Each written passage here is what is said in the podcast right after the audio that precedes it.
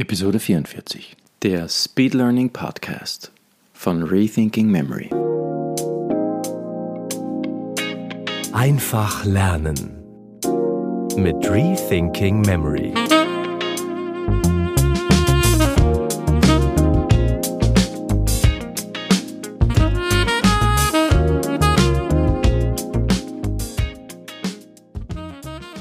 Jakob schreibt in einer E-Mail. Im Kurs Entdecke die Bibel gibt es folgende Aufgabe. Lernen Sie die Namen der 66 Bücher der Bibel in der richtigen Reihenfolge auswendig. Und bereiten Sie sich darauf vor, sie beim nächsten Treffen aufzusagen. Wie könnte man mit deiner Methode nun die Bibelbücher gut lernen? Liebe Grüße, Jakob. Danke, Jakob, für deine E-Mail. Äh, ist eine sehr spannende Frage, die ich auch gleich beantworten möchte. Der Gedächtnispalast eignet sich für diese Aufgabe wunderbar. Im Wesentlichen brauchst du eigentlich nur 66 verschiedene Personen oder Symbole für deine Bibelbücher, die du frei assoziieren kannst. Wenn du ein eher kreativer Mensch bist, dann hast du das in wenigen Minuten erledigt. Nimm dir einfach ein Blatt Papier und schreib dir oder druck dir alle Namen der Bibelbücher nacheinander aus. Und dann schreib dir daneben, was du damit assoziierst. Ich habe das einmal gemacht und habe mir eine Liste angelegt, um mir damit in Kombination mit dem Zahlencode alle Versangaben in der Bibel mühelos merken zu können. Das klingt jetzt vielleicht aufs erste wie viel Arbeit, ist es aber auf dem zweiten Blick eigentlich gar nicht. Du kannst mit dieser Methode nämlich dann, wenn du das ganze Paket vollendet hast, dir jede Bibelstellenangabe in der Bibel mühelos merken. Wenn du jetzt 66 Symbole für deine Bibelbücher hast, dann kannst du dir locker merken, was zum Beispiel in Micha 3, Vers 5 steht, wenn du es mit dem Zahlencode kombinierst. So mache ich das. So, wenn ich Bibelverse auswendig lerne, dann merke ich mir das entweder im Gedächtnispalast an der bestimmten Stelle, also zum Beispiel dort, wo ich das Kapitel für Exodus Kapitel 20 liegen habe, dort merke ich mir auch meine Bibelverse. Jetzt brauche ich mir Exodus eigentlich nicht mehr merken, weil das der Gedächtnispalast für mich übernimmt. Der Ort des Gedächtnispalastes zeigt mir, um welches Buch das es sich handelt. Wenn ich aber jetzt einzelne Bibelverse auswendig lernen möchte, die sich in unterschiedlichen Bibelbüchern äh, befinden, zum Beispiel Johannes 1, Vers 1 oder Offenbarung 1, Vers 2 oder so, dann helfen mir die Bibelbücher Symbole, indem ich mir zum Beispiel für Johannes eine Lampe vorstelle und für Offenbarung ein Pferd die Reiter der Apokalypse. Das ist das Symbol für Offenbarung. Und jetzt weiß ich, also wenn ich in meinen Gedächtnispalast gucke, dann sehe ich hier eine Lampe und eine Tasse Tee und dahinter noch einmal eine Tasse Tee. Und dann weiß ich, Johannes 1, Vers 1.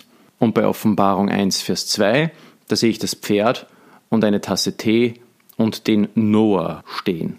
Und so habe ich mir gemerkt, Offenbarung 1, Vers 2. Das kannst du auch bei deiner Merkübung hier machen. Definier dir einfach einen Gedächtnispalast mit 66 verschiedenen Merkpunkten und merk dir an den verschiedenen Merkstationen einfach die Bilder, die du mit den Büchern assoziierst. Zum Beispiel, wir nehmen wieder meine Wohnung her. Vor meiner Eingangstüre sehe ich einen Erdball, der gerade geschaffen wird. Dann gehe ich um die Ecke in meine Bürotür und vor meiner Bürotür, da sehe ich eine Pyramide, zweiter Mose, Auszug aus Ägypten. Gut. Ich gehe weiter meinem Bücherregal. Auf dem Bücherregal sehe ich ein Messer.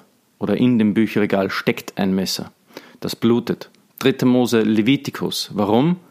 Weil dort die Opferzeremonialregeln sehr prominent äh, behandelt werden, zumindest im Anfangsteil des Buches und so weiter und so fort. Das kann man jetzt für alle Bibelbücher ähm, so weiterführen. Dann kannst du noch zusätzlich deinen Gedächtnispalast strukturieren, indem du ihn auf zwei Ebenen einteilst. Zum Beispiel, wenn du ein Haus hast, dann kannst du im oberen Stock die alttestamentlichen Bücher machen und im Erdgeschoss ähm, die neutestamentlichen Bücher. Das hilft dir, von einem zum anderen zu springen und dich relativ schnell zurechtzufinden. Du kannst dir es sogar noch einfacher machen, indem du einzelne Räume für verschiedene Gruppierungen von Bibelbüchern definierst. Also du kannst jetzt diesen Gedächtnispalast noch auf mehrere Ebenen einteilen. Du nimmst einen Raum für zusammenhängende Bücher, zum Beispiel die fünf Bücher Mose, die merkst du dir in einem Raum. Und so kannst du schnell in Gedanken von Raum zu Raum springen und so dich ganz schnell zurechtfinden. Das ist sehr praktisch in der Praxis. Praktisch in der Praxis. Sagen wir, du hast deinen Finger gerade irgendwo bei Daniel drinnen und du möchtest gerne zum Buch der Sprüche springen. Jetzt musst du nur in Gedanken in den Raum springen, in dem du dir die Weisheitsliteratur gemerkt hast und sofort findest du die Psalmen, Sprüche etc. dort.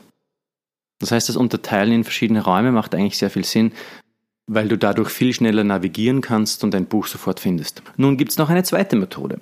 Sie hat Ähnlichkeiten mit der ersten Methode, mit dem Unterschied, dass wir hier ein bisschen mehr Geschichte einfließen lassen.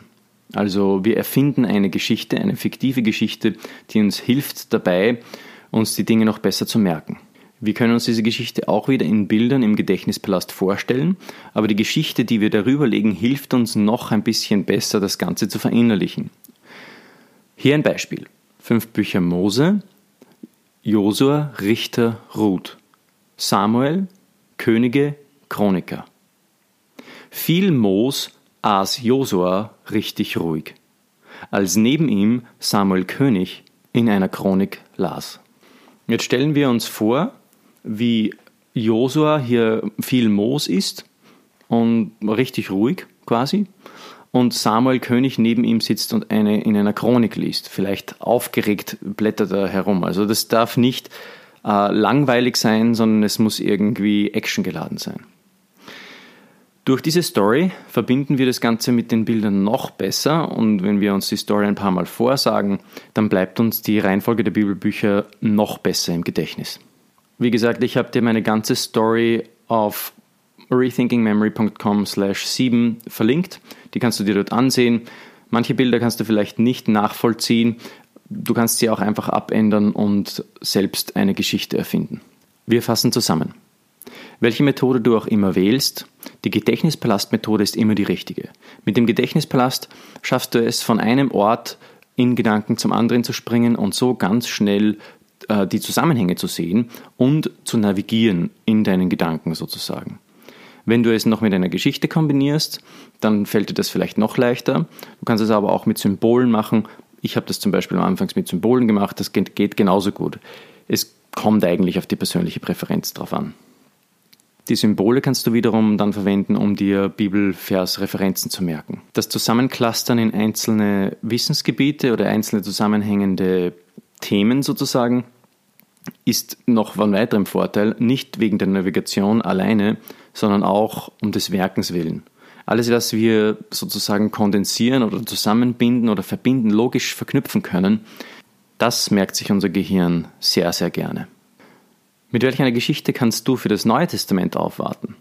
Schreib mir doch deine eigene Bilderstory auf podcast at rethinkingmemory.com. So kann ich es hier im Podcast als Beispiel noch einmal featuren und auch andere können einen Nutzen davon haben.